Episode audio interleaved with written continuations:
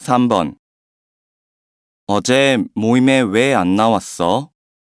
오래간만에 동기들 다 모여서 정말 재미있었는데.